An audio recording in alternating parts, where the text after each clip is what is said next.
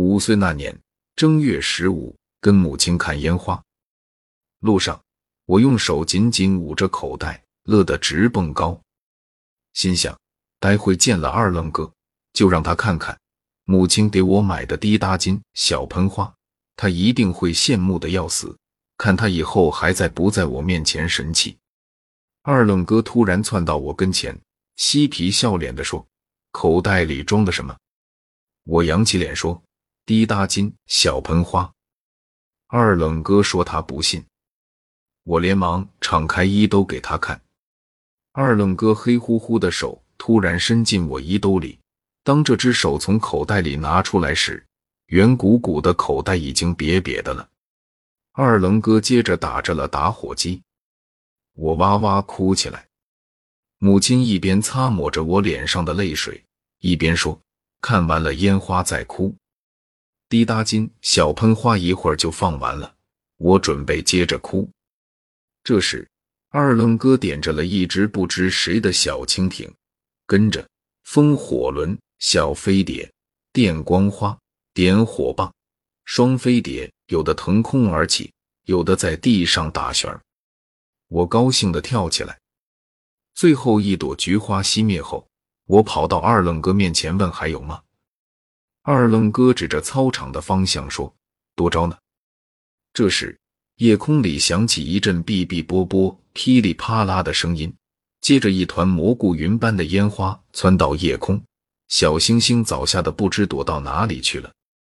看完烟花，我和小伙伴追在二愣哥屁股后面，争着向他要烟花筒、炮仗捻，咯咯咯的笑声，活着零星的噼啪声在夜空中飘荡。我才上班那年，一天工作中不慎出现一个小差错，按规定罚款一百元，而且全公司通报批评，一整天忙死忙活的白干了不说，还要丢人现眼。我越想越觉得憋屈和郁闷，终于熬到下班的点，我拔腿就往外跑，我想回到家痛痛快快的哭一场，然后叫上好友一起去喝酒。领导突然在门口拦住我，把一摞开户申请书塞到我怀里，让我明天上班前全部录入完，不然的话罚款二百。我心里顿时火起，正要和领导争吵，忽而想起小时候母亲说过的那句话：“看完烟花再哭。”心想，如果现在就和他争吵，没准他会给我扣上一顶不服从安排的大帽子。等我干完了活，再和他理论也不迟。我赌气走到办公桌前，噼里啪啦敲打起键盘来。奇怪的是，我的心情渐渐平复下来。录入完最后一张，我准备回家时，领导打来电话：“走，我请你吃海鲜。”不仅如此，月底发工资时，我卡里的钱不但没少，反而多了一百元。